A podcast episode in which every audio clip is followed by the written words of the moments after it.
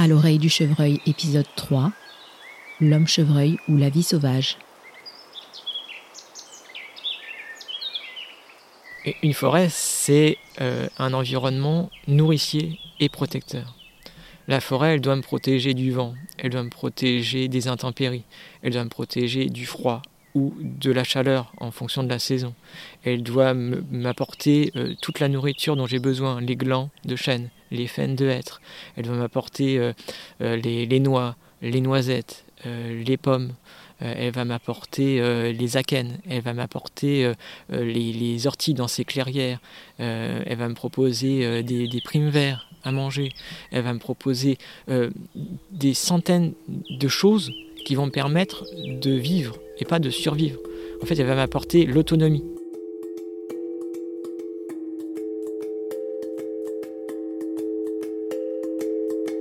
L'homme est un animal qui vit en société. Mais que se passe-t-il quand il revient à la vie sauvage? Comment s'adapter au milieu forestier, à sa faune, à sa flore? L'histoire de l'homme chevreuil, c'est une éco-aventure de 7 ans passée en forêt.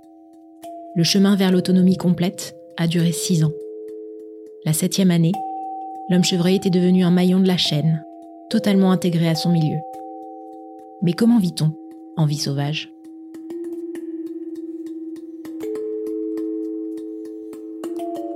Au tout début, quand je suis arrivé, je pensais qu'on pouvait dormir 8 heures d'affilée comme ça en forêt, qu'on se réveillerait euh, très frais le lendemain matin.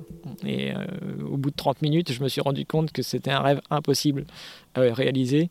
Et même organisé, on n'y arrive pas. Si on n'a pas un gros sac de couchage bien chaud, euh, on ne peut pas. Donc il faut...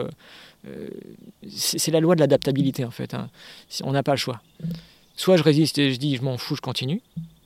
Et là, je fais trois jours. Ou je dis bon bah voilà je me mets à nu face à la nature et euh, bah, j'ai pas le choix, euh, il faut que je m'adapte. Et puis bah, on fait avec euh, le meilleur. Donc il a fallu que je fasse des petits cycles. C'est grâce plutôt à Daguet que j'ai appris à dormir parce que lui faisait des petits cycles. Donc ils vont vivre une heure, ils vont manger, ils vont à droite à gauche, parfois ils jouent. ensuite, en même temps, ils mangent. Et puis quand ils ont mangé, ils se couchent. Là, ils se reposent, ils ruminent. Puis quand ils ont fini de ruminer, ils dorment. Et quand ils ont fini de dormir, ils se relèvent. Et puis ça recommence. Et de jour comme de nuit. Et à force de vivre avec lui, je me suis rendu compte, j'ai pas fait ça exprès, mais quand il se couchait, je me couchais, quand il se levait, je me levais. Enfin, c'était tout bête, hein. j'étais avec un ami, j'avais besoin d'une présence. Et euh, je me suis rendu compte que j'étais mieux quand j'étais avec lui et que je faisais comme lui que quand je persistais dans ma voie à vouloir dormir absolument tout seul comme un humain et ça m'a permis de, vite euh, m'adapter euh, à, l'environnement. J'ai fait pareil pour la nourriture. Au début, je mangeais des quantités d'herbes et de, plantes qui, me gavaient, qui me donnaient envie de vomir, j'étais pas bien. Euh. Et puis, je me suis rendu compte que en fait, il fallait faire pareil 12 à 14 prises de repas toutes les 24 heures. En il faut manger toutes les heures, quoi, grosso modo, pour pouvoir dispatcher en fait le poids de la nourriture qui est très difficile.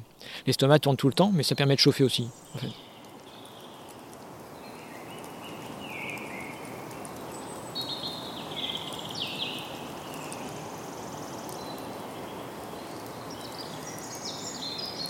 Il y a une base alimentaire.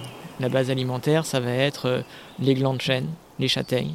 100 grammes de châtaigne ou 100 grammes de glands de, chêne, ça équivaut à manger trois bananes. Les noisettes, les noix, quand il y a des noyers. Bon, j'avais la chance d'avoir des noyers, ils les ont coupés. Euh, il y avait des pommiers, il n'y en a plus. Euh, les merisiers pour, les, pour la vitamine. au début du printemps, c'est très bon.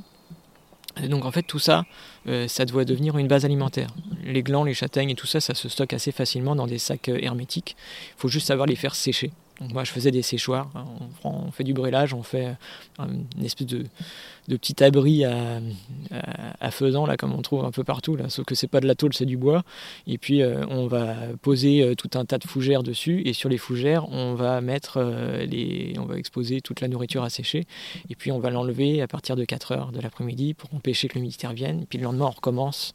Et donc tous les jours jusqu'à ce qu'il soit totalement déshydraté l'avantage de la déshydratation, c'est que ça garde 70 à 80% des, minéraux, des vitamines de, l'aliment. Et il suffit juste ensuite de le replamper dans l'eau bouillante et puis hop, ça se réhydrate et c'est parfait. ensuite, les, plantes comme les orties, le plantain, les pâquerettes, les, les, qu'est-ce que j'oublie, les, les primes verts, les, les, coucous, enfin voilà, toutes les plantes qui s'offrent à nous. Il y a plus d'une quarantaine de plantes euh, qu'on peut trouver très facilement dans la forêt. Euh, toutes ces plantes-là, ça devient un complément alimentaire. Alors on peut les déshydrater pour certaines, hein, comme les orties, le plantain, ça se déshydrate bien. Mais euh, après, c'est juste un complément alimentaire. Ça, ne nourrit pas. On n'a pas l'impression de satiété. Il n'y a que les glands et les châtaignes qui peuvent vraiment donner ça. Après, évidemment, moi j'étais plutôt vegan à l'époque, pas de viande. Je ne me voyais pas vivre avec les chevreuils et les bouffer. Euh, ça aurait pas été très très cohérent.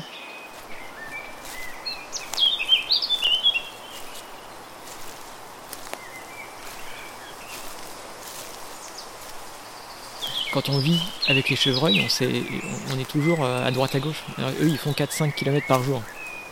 Et euh, s'ils veulent, hein. ils le font pas toujours, hein, mais parfois ils font 200 mètres. Hein. Mais en fait, ils bougent tout le temps. Et en fonction de avec qui j'étais, j'allais pas me recogner un kilomètre pour aller chercher à manger, pour revenir vers lui, parce que c'est une dépense d'énergie euh, inutile. Donc il fallait que j'en ai partout. Et puis, euh, si par hasard il y a un problème dans un endroit de la forêt, j'ai toujours l'autre endroit qui, lui, euh, n'aura rien. Si les exploitants passent et puis que je ne peux pas accéder à la parcelle ou que l'arbre est tombé ou je ne sais quoi, je ne suis pas tributaire d'un seul et unique endroit faut mettre euh, ses pions à, plusieurs endroits pour être sûr de, euh, jouer. Pour l'eau, euh, c'était plus compliqué parce que c'est beaucoup d'eau stagnante, il n'y a pas de ruisseau dans la forêt. donc il n'y avait pas d'eau vive. Donc pour le coup, j'étais obligé d'aller soit dans les cimetières aux alentours de la forêt pour aller chercher de l'eau, soit j'allais à la station de captage qui était en plein cœur de la forêt, et puis qui me permettait quand même d'avoir de, l'eau. Parce qu'en fait, on demande beaucoup d'eau euh, surtout pour la cuisson. Pour boire, non, parce qu'on on mange des orties, donc on boit de l'eau le matin, la rosée, le soir, euh, c'est pareil.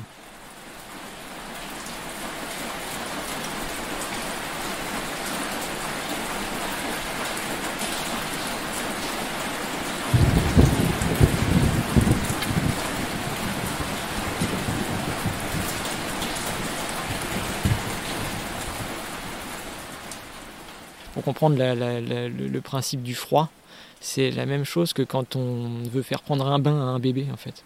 Quand on met, euh, quand on met la main dans le bain, l'eau elle est tiède et si on met le coude elle est bouillante en fait. Euh, là c'est le corps tout entier en fait qui s'adapte.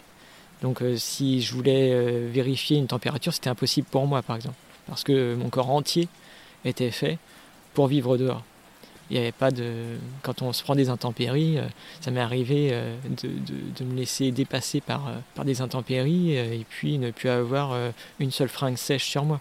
Les intempéries d'hiver, en règle générale, c'est pas trop dur à gérer. Parce que c'est souvent du crachin, c'est du brouillard, c'est de la petite pluie. C'est rare qu'on ait des trompes d'eau. Donc là, avec des pulls en laine, différentes couches de pulls bien réparties, avec euh, une couche, euh, par exemple, euh, genre cachemire contre sa peau. On met un t-shirt en laine ou en chanvre ou en lin contre soi. On va mettre une couche très épaisse, genre cachemire, mais pas un cachemire à, 100 grammes de mètre carré, hein, je veux dire un, vrai, bien épais. Là, ça va servir de bourre en fait. il va garder la chaleur, il va laisser passer la, chaleur vers l'extérieur, mais il n'empêche pas le frais de rentrer. Par-dessus, on va remettre un pull un petit peu plus épais, qui, lui euh, va permettre de, pareil euh, avoir des maillons plus larges, laisser rentrer l'air, mais maintenir quand même un peu la chaleur. Et euh, en fait, en fonction des intempéries, on va jouer avec deux ou trois couches de pull. Et en général, la première couche de pull absorbe l'eau sans le transmettre à l'autre couche de pull. Et comme on chauffe à 37 degrés, l'eau s'évapore très rapidement. On est dehors, il y a toujours du vent, donc c'est pas un problème à gérer. Là où c'est un problème, c'est fin de printemps, premiers orages, l'été, et l'automne, où là on a des trompes d'eau qui arrivent. Et euh, à l'époque, j'étais pas trop ennuyé, mais aujourd'hui, c'est de pire en pire. Euh, on a vraiment des, des, torrents d'eau qui nous tombent dessus et on est trempé en, en 15 secondes. Une fois j'étais avec Mef, il faisait très beau, c'était le matin, c'était le début de l'été, il faisait bien chaud, et on s'est retrouvé en pleine nuit en moins de 15 secondes parce qu'il y a un nuage qui arrivait, c'était un orage qui se préparait.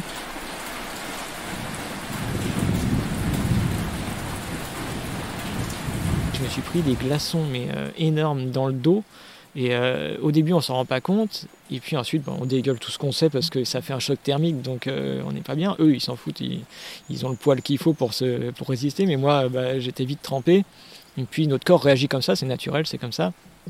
Il faut, faut pas croire que parce qu'on a envie de vomir, c'est mal, quoi. c'est une réaction normale et naturelle du corps, faut l'accepter. et puis, bah voilà, on, est obligé de faire avec. Mais c'est vrai que les premières fois, on se laisse surprendre comme ça. Après, on dit, oh là là là, non, non. Euh, tout de suite, dans le sac à dos, j'ai mon, mon sac étanche. Euh, j'enlève les fringues, je les mets dedans, je me prends la sauce.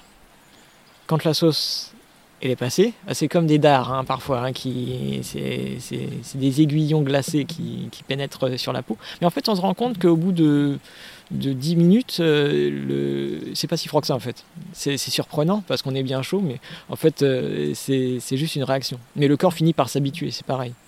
Et puis bah, quand c'est passé, bah, on sort euh, la petite serviette euh, légère euh, qui sèche très facilement, on s'essuie, on remet des fringues, et puis on se retrouve à chauffer. Et donc on, retrouve le confort. Alors qu'en fait, sinon les fringues qui sont censées être du confort deviennent très désagréables et impossibles à sécher. Et le désagréable dure 2-3 jours parce que ça sèche pas comme ça. Souvent après un orage, on n'a pas de beau temps. C'est faux l'idée qu'après la pluie, le beau temps, oui, mais une semaine après en Normandie.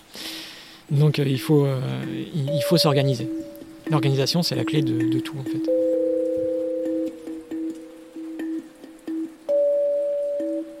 L'éco-aventure de l'homme chevreuil continue.